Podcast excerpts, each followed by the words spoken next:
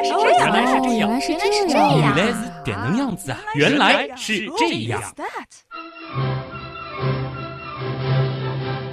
原来是这样。原来是这样。五湖四海的各位刀友们，全球各地的各位听众们，大家过年年好！好！我是旭东我是子琳。啊，我们一年一度的生肖特辑又来啦，而且今年更新的时间正好是除夕夜，啊，有多少人是听原来是这样，而没有看春晚的？那只能说你们高大上啊！啊，可以在评论区留个言啊。好了，我们就开始正题了。嗯，挥别己亥猪年，迎来了庚子鼠年。哎，其实我们传统的十二生肖啊，又回到了一轮的初始处。哎，但我觉得对于这个生肖之首鼠啊，其实人们的感情是很复杂的。是的，其实每一个生肖总能找出一些比较吉利的、讨口彩的祝福语、嗯成语。即使是狗年的时候，我们好歹还有个“旺”字儿。对鼠好像只能数你最聪明，嗯对吧？什么数不尽的欢乐，还取的是谐音。对你要真是用成语什么贼眉鼠眼啊，就是跟鼠本身没关系对，总是嗯负面的。可以说，一方面呢，我们是欣赏着鼠的机灵与聪明；另一方面呢，我们又畏惧着鼠对于粮食和健康的影响。嗯，而且大多数时候，我们想到鼠的时候，脑海中浮现的基本上就是经典的老鼠的形象。嗯，那即使是可爱的米老鼠，其实也是脱胎自生活在我们周围的那些半人的鼠类，所谓的家属。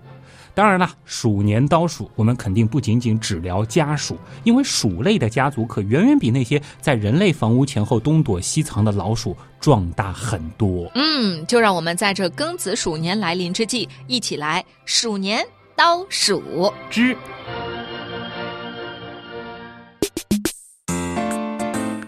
是老规矩，我们要从定义来开始。嗯，当我们谈论老鼠的时候，我们到底是在谈论怎样的一种动物呢？哎，其实与其说是一种动物，倒不如严谨点说是一类动物，而且是一大类。在生物学当中呢，鼠类其实指的就是啮齿类，它是一个泛称。那么在分类学当中呢，啮齿类它是指啮齿目，嗯，在英文当中呢被称为 rodent，其中的词源呢是来自拉丁文的 rodella，意思呢就是啃。啊、这个名字呢，其实是清晰的表达了啮齿类动物最大的特点，它们的啃咬能力。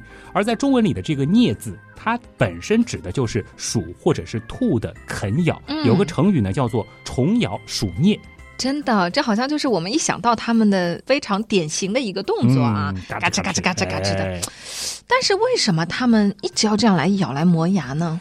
这其实呢，就隐含着啮齿目最重要的一个身体特征，它们的上颌和下颌呢各有两颗会不断生长的门牙，而且是持续生长啊。嗯所以呢，啮齿类必须通过这种啃咬、这种啮的方式，不断的去磨短这两对门牙。哇，这牙可以持续生长啊！，是，那真的不咬还不行了啊。那它们的门牙为什么那么能长啊？关键在于这大门牙啊不仅是露在外面的部分够长，埋在头骨齿槽中的部分甚至更长。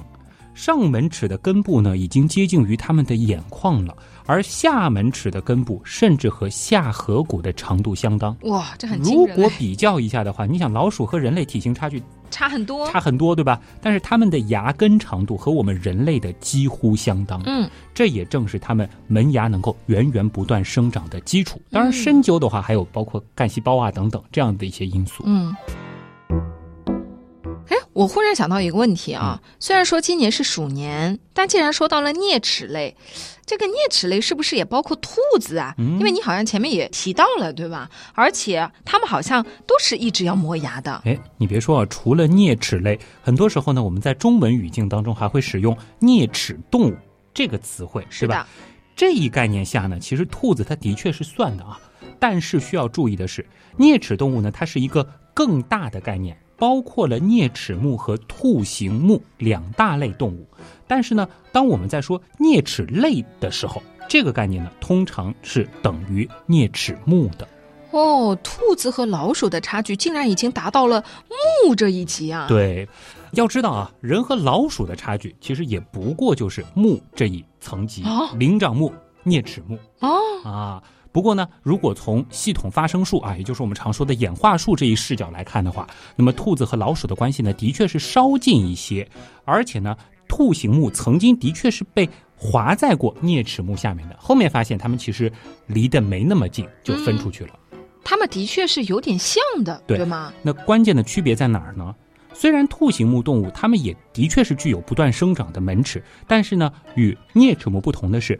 兔形目的上颌是有两对门齿，哦，而不是一对。也就是说啊，兔形目呢，它们有六颗门牙；啮齿目啊，老鼠这些呢是四颗门牙。那除了形态学上的证据呢，其实后来在基因层面也是证实了兔形目和啮齿目的确是不同的生态群，可能在白垩纪那个时候就已经分化了、分家了。所以属兔分家的时候，恐龙都还没有灭绝哦。是。不过呢，比起啮齿目，兔形目的家族呢是远没有啮齿目那么庞大啊，只有兔科和鼠兔科这两个科。那么前者呢，就是我们熟悉的各种兔子；至于后者，鼠兔类啊，注意这是一种兔。它们呢是一些和老鼠长相相似度甚至能够达到百分之八十以上的非常可爱的物种，所以呢，它们的名字里也是带了个“鼠”字。有一个非常经典的卡通形象皮卡丘啊啊，极有可能就是参考了这种动物，因为它的这个拉丁语啊是皮卡，当然不是用 K A，用的是 C A。当然了，由于今年是鼠年，所以呢，他们的故事我们留到兔年再讲吧。鼠牛虎兔 还早哎，你这个坑一挖就是三年哎。好了好了啊，我们今年嘛鼠年刀鼠对吧？再往大的说，由啮齿目和兔形目组成的这个啮齿动物的概念呢，在分类学上是叫做啮形大目，与它们并列的另一个大目呢叫做真灵长大目。我们就是在这个大目下的人类啊，这两个大目呢是共同组成了灵长总目。灵长总目，嗯，那你是说人和老鼠也算是比较近的亲戚吗？起码从系统发生树这个视角来看，在十二生肖里，我们攀亲戚的话，猴子自然不用说，接下来呢就是老鼠和兔子。哦，这有点意外哎。是的。不过，虽然我们说七千多万年前是一家，但是呢，啮齿类可比咱们灵长类更加兴旺。它们不挑食，能生养，机敏灵活，种种特点呢，也为它们适应和演化出更多类型和种类创造了条件。那根据比较权威的说法，目前全世界的啮齿类有两千二百七十七种。这个数字是什么概念？我们如果光看种这个概念的话，大约是占到全世界已描述的哺乳类的百分之四十。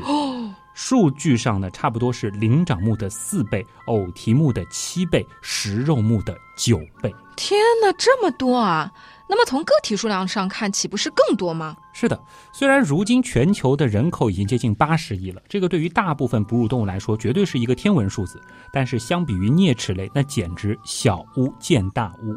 虽然我们不可能真的搞一个数口普查啊，一只一只的去数过来，但是呢，我曾经看到过这样一种估算。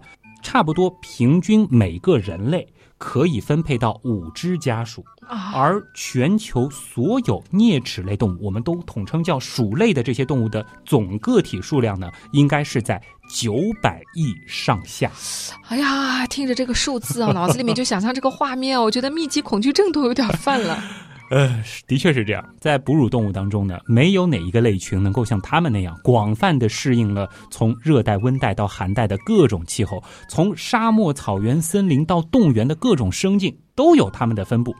正是较小的体型、较快的发育速度、惊人的繁殖速度，还有多样的食性、特异的牙齿和头骨，为它们发展出了惊人的适应能力和多样性。那如果笼统的把啮齿类动物都叫做鼠的话，哈，那鼠年刀鼠这两千多种，一种一种盘下来的话，我觉得一整年的时间感觉都不够啊。我觉得够到下一轮鼠年了，对吧？啊。别说我们了，由于啮齿目的这个家族实在是太过庞大，而且呢，许多鼠类的外观又极其相似，所以对于它们的准确辨识和分类也一直是分类学家的难点。不过呢，根据现在的主流观点啊，啮齿类可以被分为五个亚目，也就是鼠形亚目、松鼠形亚目、灵尾松鼠亚目、豪猪亚目和河狸亚目，总共呢是三十四个科。你刚刚说松鼠啊，这个我觉得还是比较能理解的，对吗？但是想不到豪猪和河狸竟然也是鼠类啊！是的，不着急哦，稍后和大家再来解释。那接下来呢，我们先从一种大家比较熟悉的属于鼠的物种开始叨。首先登场的自然是最典型的鼠——鼠形亚目。我们常说的老鼠，或者就前面说到的家鼠，应该就是这个亚目吧？没错。熟悉原来是这样的朋友呢，其实对于家属应该不陌生。大约两年前，二百零六期《谢谢小白鼠》这期节目呢，我们是专门讲过。对那期节目还有印象的朋友呢，应该已经知道，实验室里最常使用的实验鼠呢，其实是有小鼠和大鼠之分的，这是两个不同的物种。嗯，并不是说小鼠它长大了就是大鼠，不是这样的。是的。那么，简单帮不愿意回听那期节目的朋友划个重点啊，就是小鼠呢，在生物学上是属于小家鼠 （house mouse） 这一物种，大鼠呢，则是属于褐家鼠 （brown rat） 这样一个物种。哎，你注意看他们的英文名啊，前面一个是 mouse，后面一个是 rat。没错，这个重点画的很好。在英文当中呢，这两个单词通常也用来分别指代小鼠鼠和家鼠鼠。哎，不过呢，对于一些体型不太大的鼠类，名字里呢常常也会带有 mouse。相应的。体型较大的鼠类名字里呢，也往往带有 rat 这个词。哎，我突然想到一个很应景的问题哈，那鼠年翻译成英文应该用哪一个单词呢？嘿嘿，这个问题很好啊。从英文称呼上呢，似乎人们还是更喜欢娇小可爱一点的那种老鼠的形象。哦，嗯，所以呢，个人感觉就是 the year of mouse 这个会比较的常见一些。哦，这样说起来，你想这个动画里面米老鼠它的个头其实也不小嘛，但是用的也是 Mickey Mouse。对，那包括舒克、贝塔、杰瑞、蓝皮鼠这些可爱的小老鼠，目测呢也都是以小家鼠作为形象的来源的。那么至于有着吃猫鼠这样舅舅的斑仓鼠一只耳啊，这个呢估计就是来自于贺家鼠家族了。嗯，也想到了鼠标的英文也是 mouse 啊，对，对吧？哎，其实 mouse 给人的感觉呢，整体来说相对更正面一些，就是可爱一点，对吧？不过呢，不论是小鼠还是大鼠，作为家鼠的他们在日常生活当中都给人类带来了不小的麻烦。是的。但是作为实验鼠的他们呢，又为人类的医学进步发挥了不可磨灭的贡献。对，所以呢，在鼠年，我们还是要再次向所有为科学献身的实验鼠们致敬，谢谢你们。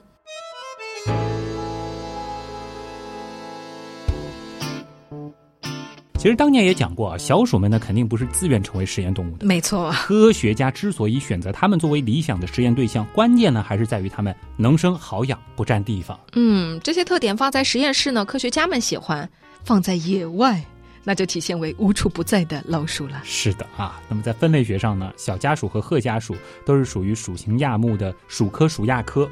鼠科呢又是啮齿目的第一大科，在整个哺乳动物当中也是最大的科。光是这个科里就有七百三十多个物种，而且几乎遍及全球。嗯，鼠科里的鼠基本上都是经典意义上的鼠了吧？没错。不搞分类学的朋友见到呢，肯定统称为老鼠啊。事实上呢，鼠科动物的长相也基本符合我们对于老鼠典型形象的认知。但是总体上而言呢，生活在森林地带的毛色更深，生活在荒漠地带的毛色更浅。哎，旭东，你比较喜欢小动物啊，所以估计说这段的时候没有什么感觉。但是我超级怕老鼠，我知道啊，想象着一大群颜色有深有浅的大老鼠。哎呦，浑身不舒服。有没有让你去抓摸它们？鼠科当中呢，其实还是有一些，或者说是有很多具有特殊本领的可爱存在的。是吗？就说一个特别可爱的啊，就比如说分布在欧亚大陆的鼠亚科当中的巢鼠，巢穴的巢，嗯啊。它们呢，在鼠类家族当中是独树一帜，会像有一些鸟那样，在芦苇等植物的茎干上编织精美的巢，而且特别娇小，眼睛咕溜溜的啊。嗯，它们的一生当中呢，大部分时间都主要在一些湿地的停水植物上度过。那么，小巢鼠其实出生没多久，就会抓握着树枝的茎干了。有的时候，你可能在芦苇丛看到上面有个小东西，它不一定是个鸟，有可能是巢鼠。哦，哎呦，听起来好像挺心灵手巧的样子哈。但是我还是觉得有点可怕。但是既然说到了可爱的鼠类形象哈，我觉得就现在很多人家里也会养那个小仓鼠嘛，对吧？我觉得就不得不提一下这个小仓鼠了。那仓鼠是属于鼠科吗？这倒不是，不是啊。仓鼠呢，它是鼠形亚目里的仓鼠科啊，和前面说的鼠科呢是亲戚关系。那么仓鼠在英文当中呢是被称为 hamster。很多人都喜欢饲养小仓鼠作为宠物啊，我曾经也养过。那么顺便说一句，就是这些饲养的仓鼠呢，大多数是源于叙利亚仓鼠，它们呢还有一个俗名叫做金仓鼠或者是黄仓鼠。作为广受欢迎的家庭宠物，它们在二十世纪三十年代以后呢，是被人类培育出了众多的毛色品系，而且呢也被用于科学实验。嗯，所以在叙利亚的野外也能看到小仓鼠吗？可悲的是，叙利亚仓鼠现在在它们的原始分布地，可能已经野外绝迹了啊！我觉得大家都觉得鼠类是很顽强的，但是没想到也有物种面临灭绝的危险。对，即使人类养了很多，但是在野外，可能就没了。哦。呃，好在养在人类家中的宠物仓鼠呢，如今是遍及全球，真的是啊。当然了，世界上呢也不只有叙利亚仓鼠这一种。人们熟悉的仓鼠形象呢，其实大多数是源于仓鼠科当中的仓鼠亚科，主要呢是分布在亚洲，少数呢是分布在欧洲。它们同样大多被当作可爱宠物饲养，那么也经常是被用作动物实验。嗯，那看来谢完小白鼠，还得谢谢仓鼠啦。是的啊。对了，仓鼠是喜欢生活在谷仓，所以叫了这个名字吗？我开始也以为是这样，后面查了一下，发现不是，主要呢还是因为它们的两颊。是有夹囊啊，这你应该见过对吧？这个夹很厉害啊，甚至能够延伸到肩部，可以用来临时的储存或者是搬运食物，就像一个小仓库一样啊。我当时养的时候可能装花生了啊，鼓鼓囊囊的，特别好玩。对，我在网上看到那个视频，就是它可以吐出来很多很多很多的仓，就源源不断的吐出来，就是自带背囊啊。哎，另外呢，我们要说仓鼠其实是一个很大的概念。因为真正的这个仓鼠科里啊，涵盖了包括田鼠，你肯定听说过对吧？灵鼠、棉鼠在内的近七百种鼠类，是仅次于鼠科的哺乳动物第二大科。你说田鼠也是一种仓鼠吗？没错，田鼠在英文当中呢被称为 vola，在我国最常见的呢是广布于东部地区的东方田鼠。另外啊，还有一种田鼠，你可能也听过。就是生活在环北极地带，常常被误传为会跳海自杀的旅鼠，它们呢也属于仓鼠科的田鼠亚科啊。比较出名的就是泽河旅鼠。那你这么说，说误认为会跳海自杀，那这个意思就是其实它不会自杀了？是，这其实是一个很著名的谣言啊。当然说就是它们数量一多，对吧？就自己为了控制整个的鼠口，然后就一部分选择牺牲，根本不是这样。而且说起来。给这个说法推波助澜的，恰恰就是迪士尼工作室出品的动画片和纪录片。哦，这太不科学了啊！有兴趣的大家可以自己去了解啊。今天我们就不重点说了。但事实上呢，我们这样想，对于驴鼠来说啊，跳海它是根本就没有用的。为什么呢？因为驴鼠它会游泳。那真的没有办法把这个方法作为一个自杀的方式。是。那你刚刚说推波助澜的是迪士尼对吗？那这个传言最早是怎么来的呢？怎么说呢？倒也不完全是空穴来风啊，因为在种群爆发的时候。没有足够生存空间的旅鼠们呢，会被迫寻找新的栖息地。那由于旅鼠跋涉的路途当中呢，通常是会穿过一些宽阔的水面，所以著名的那个所谓的集体赴死的壮观场面就出现了。其实就是集体跳水了。对，当然了，数量一多，发生点意外也是难免的事儿，对吧？所以也能看到一些可能就溺亡的哦。但这其中总有足够强壮的旅鼠是可以游到对岸，找到新家园的。嗯。仔细想一想，生存和繁衍才是动物的天性呀。对。那么刚刚提到的大鼠、小鼠、仓鼠、田鼠，总体上呢，其实还是我们认知当中正常的鼠类形象。但就在鼠形亚目里，其实还有一些长相特别奇特的类别，比如说呢，体型粗壮紧凑、肢体短粗的眼形鼠科啊，也被称为粉鼠科。它们的前肢啊，还具有健壮的长爪，就很像鼹鼠。眼形鼠科最有名的代表呢，就是竹鼠莫鼠了。因为这两年华农兄弟啊，这个把这个物种给带红了。他们拍的那个主角呢，就是中华竹鼠。现在的养殖产业很发达啊，据说肉也很好吃。哎 哎，突然就走偏了的感觉呢。你可以看看那个视频啊。哎，但你前面说到那个眼形鼠科是鼹鼠的意思吗？啊，你就是说常常钻在地里的那个，对吧？对。这里倒是要特别强调一下啊，人们常常以为鼹鼠 Mola 是鼠类大家庭的一员，其实不然啊。它们在分类学上呢是属于居形目啊，跟居鲸是近亲，跟鼠类的关系其实差得很远。鼹鼠呢，其实是居形目眼科物种的通称。哇，你这么一说，我都懵了。原来鼹鼠它虽然有一个“鼠”字，但它其实不是鼠，是吗？这其实是一个重点啊。那么竹鼠呢？我们说回来啊，那个胖乎乎的竹鼠，它还有一个亲戚叫做粉鼠啊，一个老鼠边上一个分，这样写。嗯，粉鼠，它呢是同属于眼形鼠科。那和竹鼠一样，它们呢也是体型又胖又圆又长啊，呈现出圆筒形，适应生活在洞中，眼睛呢也不太好。中国也有中华粉鼠，就是其中的代表。又圆又胖，待在洞中，我觉得这个听上去就很宅哦。是的啊，那么除此之外呢，在这个鼠形亚目里呢，还有一个跳鼠科，长得呢很有特色啊，这可以说长得有点像外星人。嗯，怎么说呢？就是前肢缩减特别短。后肢延长，就一副那种外星生物一般的小袋鼠的感觉。那么在我国呢，有三指跳鼠、三指新芦跳鼠、长耳跳鼠等不同的种类，各个长相都很迷幻。嗯，你刚刚这个描述，我觉得倒是很可爱哦，大眼睛、小短手，但是腿和尾巴都超级长。是的，脑洞太大，休息一下。如果听节目不过瘾，你也可以去我们的微信订阅号逛一逛哦。与节目有关的更多知识干货，每周节目的 BGM 歌单，还有趣味猜题闯关，都在那里了。微信订阅号搜索“刀科学”，刀是唠叨的刀哦。其实吧，你打“刀科学”的拼音也是可以直接搜到的。嗯，我怎么就没想到呢？到此为止呢，其实典型的鼠类，我们指的是鼠形亚目啊。几个重要的科，我们就先说到这儿。接下来呢，我们再把画风转一转，从地面。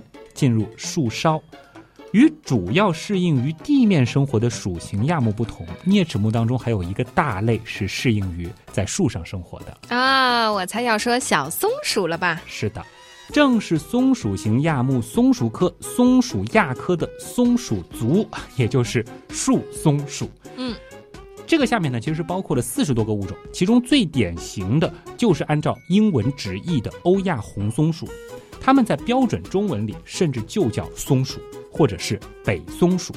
那么，作为最典型的在树上生活的松鼠，耳朵尖啊，常常呢长着这个尖毛，这样子的北松鼠呢，是广泛的分布于欧亚大陆的北方，而且呢亚种很多啊，颜色变化挺大的。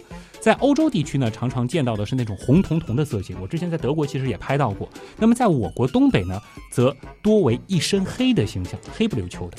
啊！但是我记得在小区里啊，或者说有的时候在那个树上看到的松鼠，貌似都是黄不拉几的呀。哎呦，观察的很仔细嘛，而且这都不用仔细，这一看就看到了呀。女神家的这个环境真好，我家怎么就没有小松鼠呢？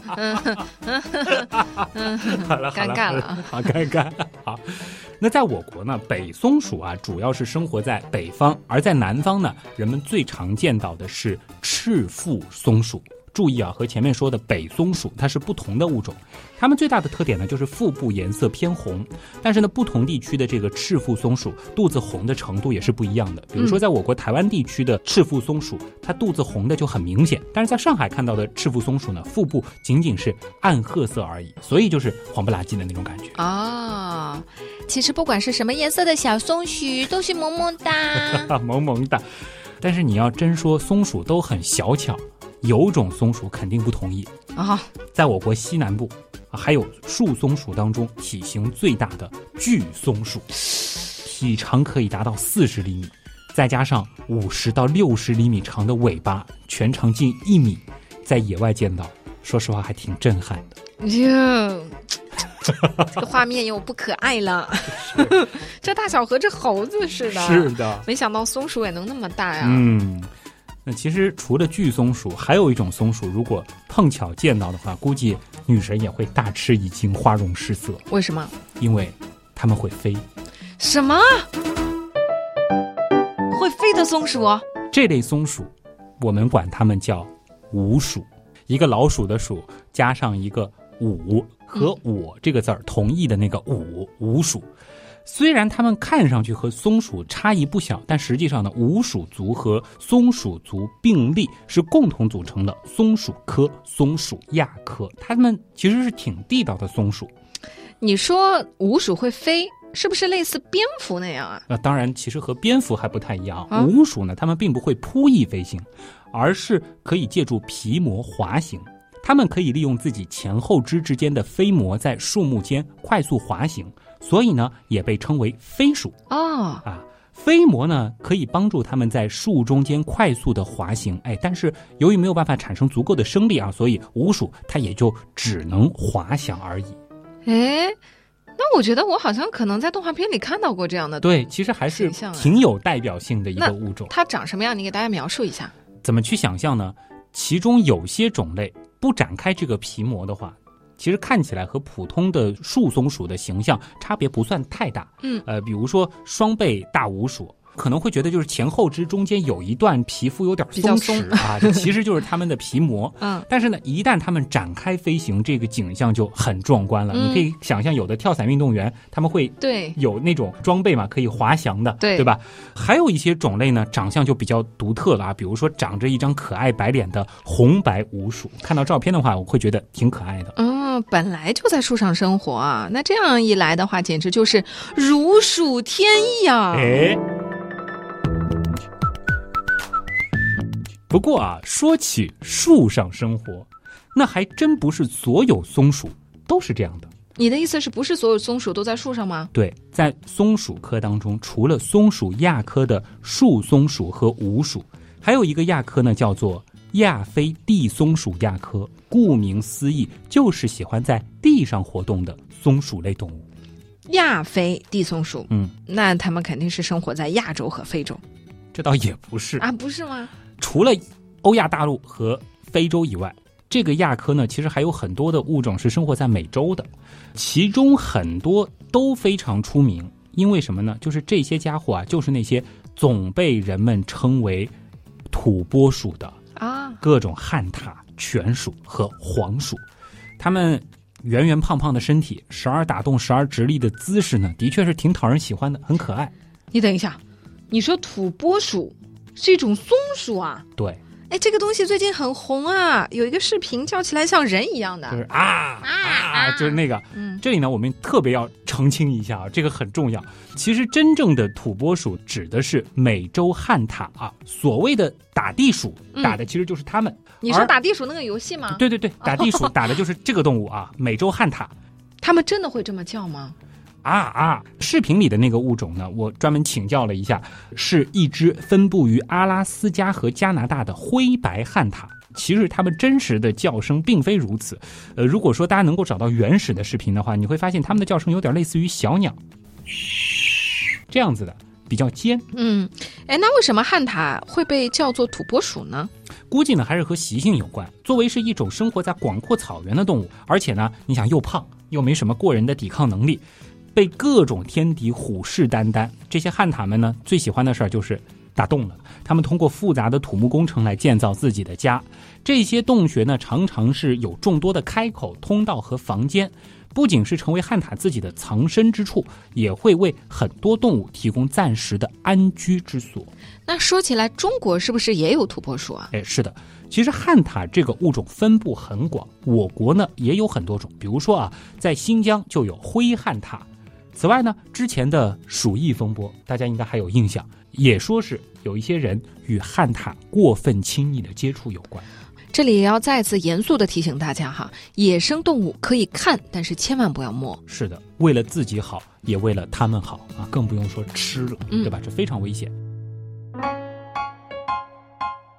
那除了汉塔之外，在中文当中呢，我们也常常会误把在美洲分布的草原犬属属的动物也叫做土拨鼠。那，土拨鼠是一个很宽泛的概念。嗯犬鼠们的叫声呢就很复杂了，犬就是狗的那个犬。嗯，当受到威胁的时候呢，他们会大叫做警报，而且高速逃跑，所以呢，就有了犬鼠之名。哦，你这样一说，有点好奇它们的叫声哎。但其实叫的还挺萌的，就这种感觉啊。那么与犬鼠类似的是，在我国西部草原上也生活着习性与旱獭类似，但是体型和犬鼠相当又比旱獭小许多的黄鼠鼠的动物。它们的形象呢，就明显会比较像树上的那种松鼠了。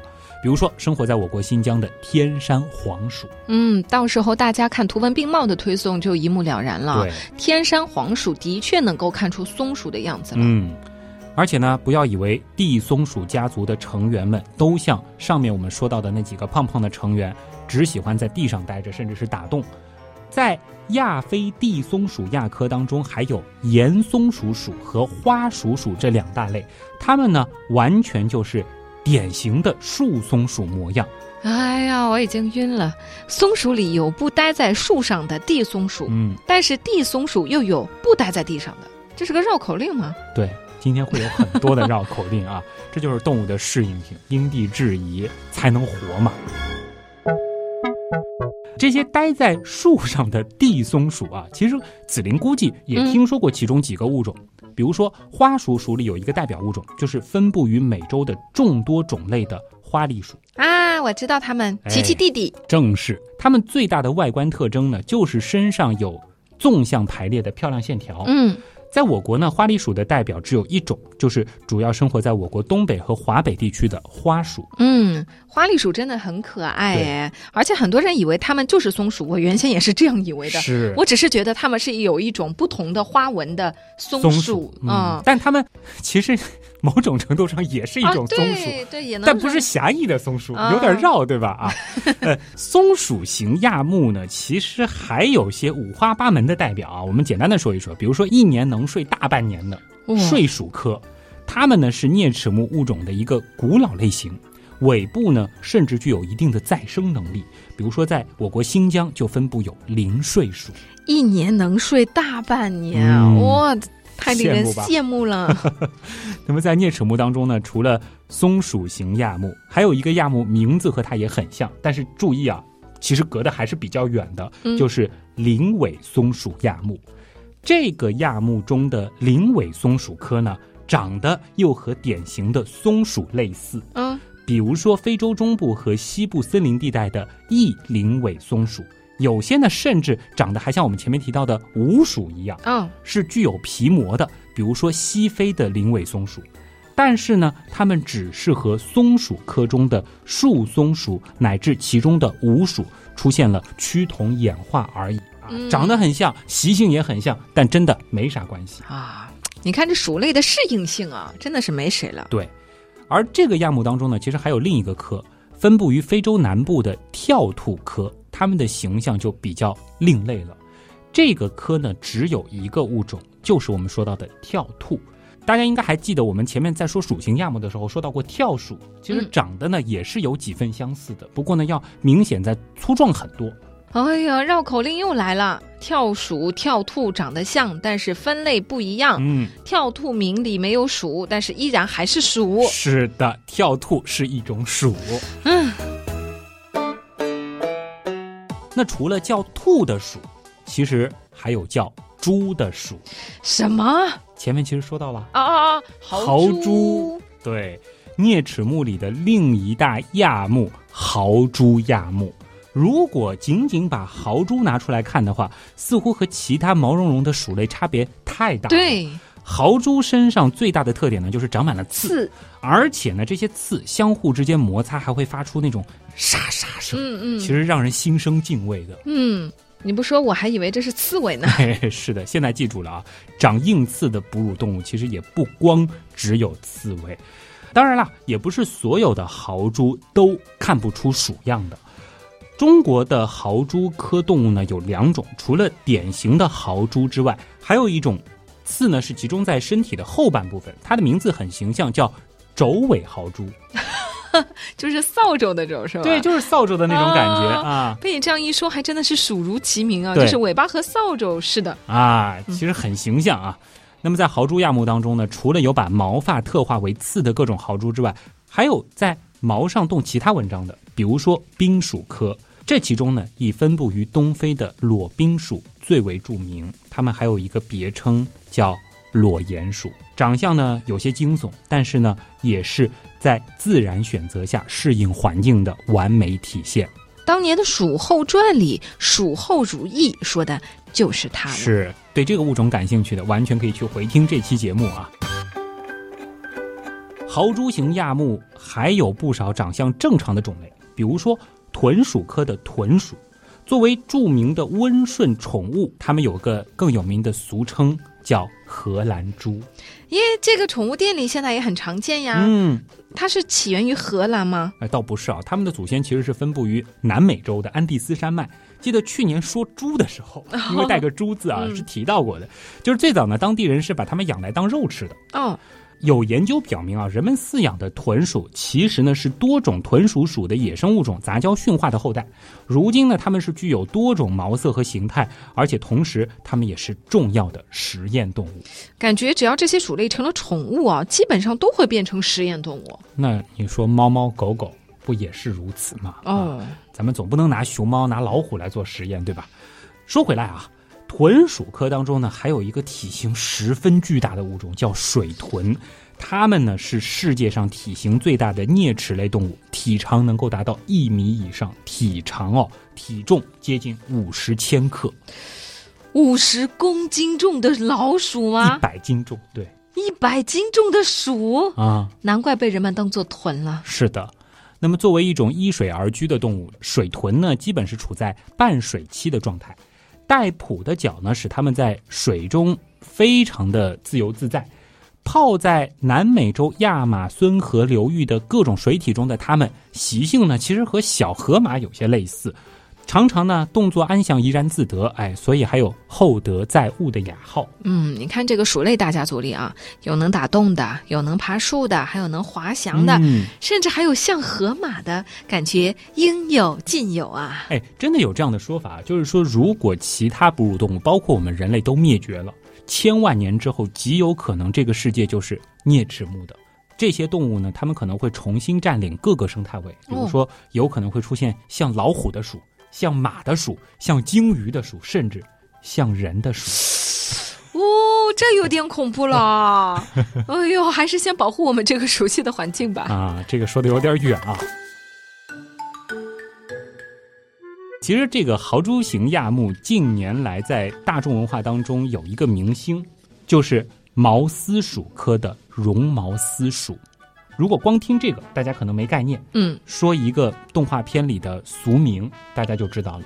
龙猫，龙猫，都龙猫不是猫吗？它也是鼠吗？对啊，而且你仔细想，它是什么？豪猪是，它是龙猫是豪猪。对，龙猫不是猫，龙猫是鼠，也是豪猪。啊，这 龙猫的。正式名称我们记住啊，绒毛丝鼠，它的的确确就是真正的鼠类。那么在野外呢，是主要分布于南美洲安第斯山脉上的高原。它们的毛发蓬松、柔软、顺滑，而且呢尾巴又很长，使得呢它们具有一副可人的外形。但是由于大量捕捉，如今真正的在野外的这些野生的长尾毛丝鼠的种群数量已经。只有数千只了，可以说是十分的濒危。嗯，怎么和仓鼠一个命运啊？这说什么好呢？是啊，豪猪型亚目里呢，其实还有一个明星物种不得不提，就是在二零零五年才被正式命名的老挝鼹鼠，岩石的岩。明星物种吗？这是我怎么没听说过？其实不奇怪，因为它的出名呢是在生物学界，是属于那种还没出圈的明星啊啊啊！那为什么它会有名呢？要知道，就是到了二十一世纪，还能够发现并且命名新的哺乳动物物种，这个对于搞动物研究的人来说是极其难得和罕见的事情。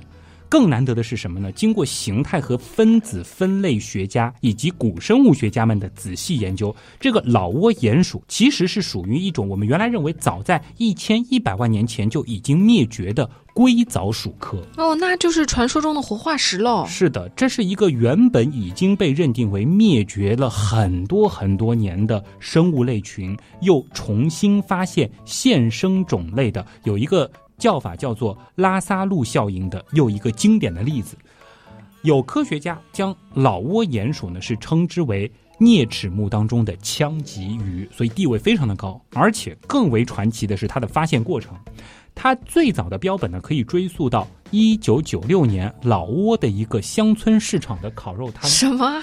科学家恰巧发现了这个东西有点奇怪。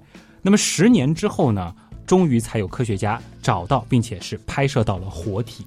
哦，这个在烤肉摊发现活化石，嗯，这个故事真的足够让人印象深刻了。哎，是啊，你说对这个烤肉摊主，科学家们是谢还是不谢呢？缘分只能说。最后呢，我们再来看看啮齿目当中最后一个亚目——河狸亚目。对你前面说到河狸的时候，我也就是觉得很奇怪，跟豪猪一样，河狸也是鼠。嗯，我一直觉得河狸是狐狸的亲戚，带个“狸”字儿是吧？对呀。而且其实河狸亚目的物种形态还挺丰富的，除了经典的河狸科，这个亚目呢，其实也有一个长相与袋鼠相似的科，也就是分布在北美洲的异鼠科，或者呢，他们直接就叫做根格鲁鼠科。啊，根格鲁，这个听上去有点像 kangaroo 啊，就是袋鼠的感觉。对，其实就是一个单词，就是一个单词啊。所谓根格鲁鼠呢，其实就是袋鼠啊，kangaroo rat 的音译。所以呢，我们中文似乎是叫袋鼠鼠。更合适，哈哈！绕口令又来了，朋友们记得给我鼓掌。袋鼠不是鼠，袋鼠鼠不是袋鼠。对，这个绕口令大家记住了吗？记不住。说起来呢，其实这又是一个趋同演化的典型例子啊。嗯，加州的这个根格鲁鼠呢，就是其中的代表。它们呢是具有非凡的耐寒能力，甚至呢是可以做到不喝水，仅仅凭借取食植物种子做到长期的存活。既然是河狸亚目啊，我想最能够代表的应该还是河狸吧。哎，我记得也算是著名的动物工程师了，是吧？没错，河狸呢是河狸科物种的通称，而河狸亚目现存的物种呢是仅仅只有美洲河狸和欧亚河狸这一属两种了。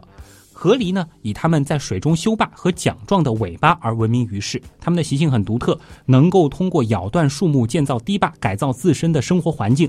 这对其生活区域的生态系统都能够产生诸多的贡献。嗯，这样一说呢，倒是想到了动画片里的河狸形象啊，两个大门牙的确非常像老鼠。是的，那么虽然河狸很可爱，但是呢，无论是在北美大陆还是亚欧大陆，河狸都曾经因为毛皮而遭遇人类的大量捕杀。嗯，再加上适宜栖息地的锐减，如今的种群数量可以说是岌岌可危。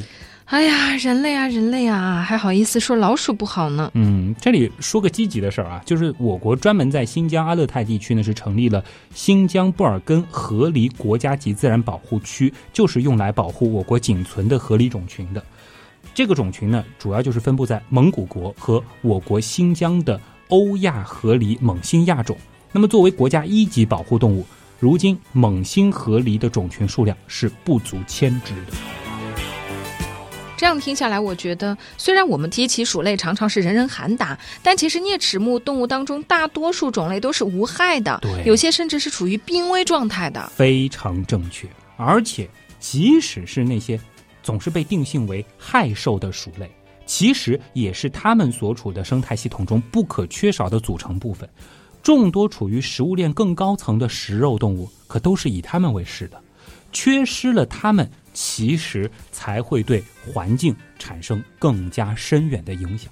我们说鼠患固然可怕，但真的要是天下无鼠了，其实更可悲。原来是这样，就是这样。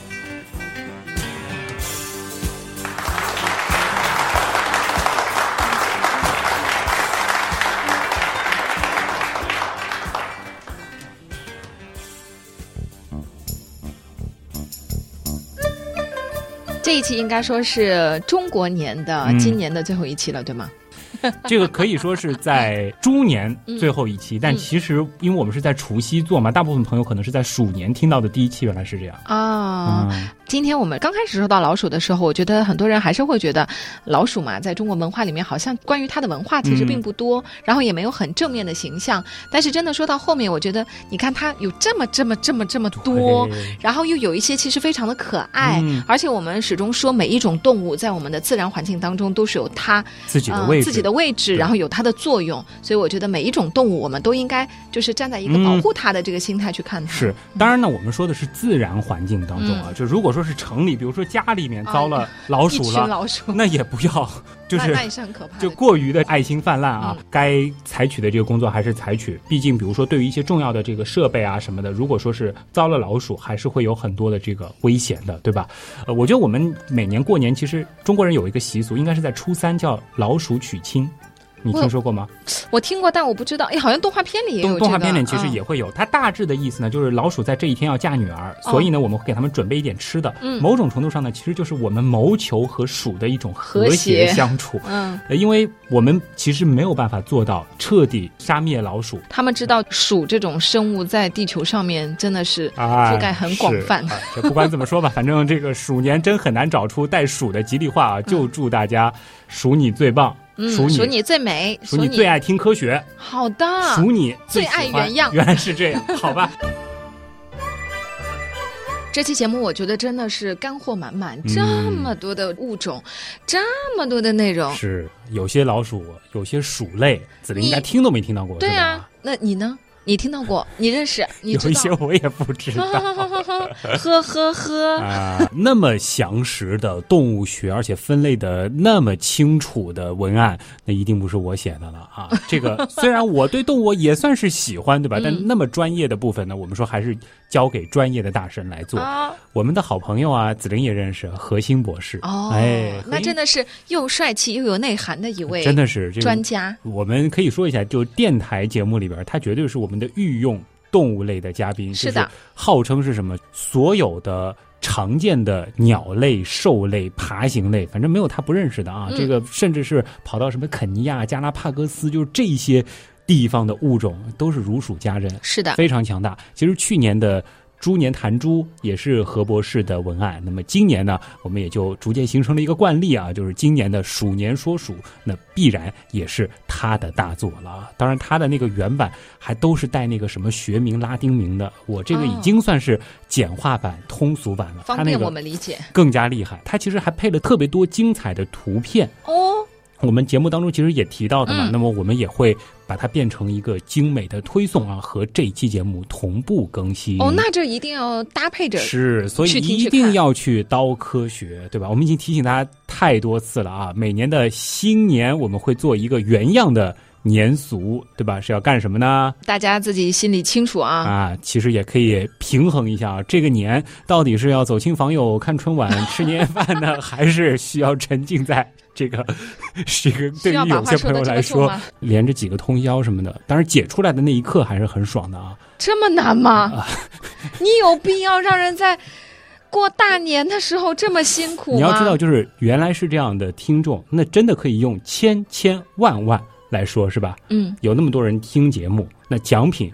我也不可能准备千千万万份嘛，所以一定要佼佼者才能拿到这份礼物。是的，那么所以呢，我们的这一次的新年闯关呢，也会和这期节目以及这篇推送有关。所以入口一目了然，就是在“刀科学”这个订阅号，“刀”是唠叨的“刀”。那在千千万万的听众当中决出的这些佼佼者，他们能得到的礼物是？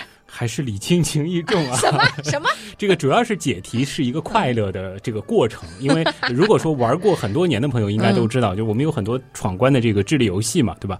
那么今年呢，我们就参照或者说是对标我们在二零一九年年终盘点的时候给大家准备的这些礼物，我们也是取前二十名哦。当然呢，我们发实物就是比较有价值的奖品呢，我们是取。前十名听众呢是每人送一本《我们为什么这么臭》签名版，这个很有意义，对不对？当然还有一个，你刚说的有价值是指的就是那种内涵的价值，而不是就是金钱的价值。这本书也也也价值将近五十呢，哦，这么贵啊！而且其实大家不知道的是什么？别以为作者送书就不心疼，你都是花钱买的，都是花钱买的。嗯，而且我自己也是去京东。下单真的买回来，然后作为一个礼物。签 签名版应该不是，没必要自己可以再签嘛，对吧？这个真是太损了，而且就是还要有紫菱女神的签名，这个就罕见了，对吧？这这再加水兄的签名，这个就更更值钱了，是吧？嗯这紫菱，这个下次再帮我签一点啊。好，那么另外呢，其实也可以说一下，就是说前段时间我我家里也遇到一些事情，加上春节快递停运的关系，所以年终盘点的货其实还没有寄出。哦，呃，我会统一在这一次新春闯关之后向大家来发送。嗯，那么还有就是这一次春节闯关的第一名，嗯，这个还是很实诚的。嗯，第一名的奖品就是和年终盘点的大奖一样，三百块钱原品店任选，哦，这个还算比较有实打实的实打实的，嗯。就是第一名是一本书，再加上三百块钱的原品店的这个任选选，嗯，第二名和第三名呢啊，将会获得已经绝版的带编号的我们的原样号飞碟杯啊，分别是熊猫款和天王款。前十名是签名书，基本上今年呢就是这样子的一个安排啊，主要还是闯关的这个过程，希望大家开开心心啊。是的，还有一件事儿要和大家提前先说一下，前两年呢，其实有的时候过年后的第一周还会正常更新，但这一次呢，刚好是要休假，嗯，所以呢，还是这个一如既往的。啊，因为要出去玩喽我觉得怎么说呢，就是在经历了今年年初的这个话题，包括可能最近遇到的一些事情之后，我觉得过年的时候真的还是需要给家人更多的陪伴的。你可真棒呢！你给大家留题目做，然后你自己出去溜达。对于大家其实也是如此嘛，不一定盯着去做我们的题目嘛，更重要的还是陪伴家人。对，旭东说。这家人一起做题呀，是不是？嗯爸爸妈妈说别了吧，我都够辛苦的了，做家务，你还给我做这个。好了，不管怎么样，祝大家开开心心的嗯过大年。好，那么今年的这个生肖特辑，其实已经是第六年的生肖特辑了啊，嗯就先告一段落了啊。再次感谢所有支持和陪伴过我们的朋友啊，我们在鼠年也会争取给大家奉献出更多精彩的节目的。最后，简单的说一下我们的几个互动方式，注意要关注紫菱的微博紫菱菱，孩子的紫，凌晨的凌。旭东是旭日的旭，上面一个山，下面一个东，还有我们的刀科学订阅号，还有我们的原品店以及原样刀友会。因为即将开启的就是我们的新年闯关，今年的开始语是什么呢？大家仔细听完节目就知道了。哦，卖个关子，是的，好了，我是旭东，我是紫菱，代表本次节目的撰稿人何欣博士，感谢所有支持和帮助过我们的朋友，祝大家新年好。鼠年大吉。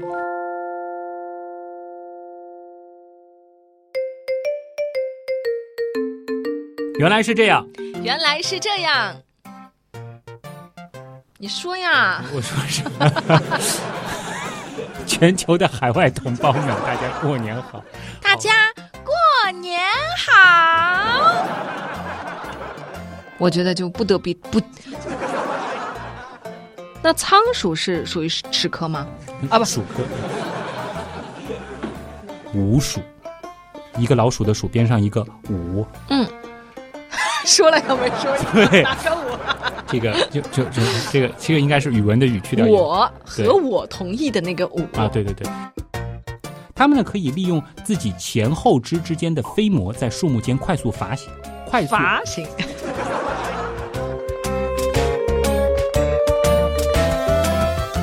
那这个闯关，我们进了订阅号之后要怎么开启呢？嗯，其实和前两年挺像的啊，因为二零二零有两个二十嘛，对，我们二十个只哦，就老鼠那个叫声吱吱吱吱吱吱吱吱吱，二十个吱。对大家玩的开心。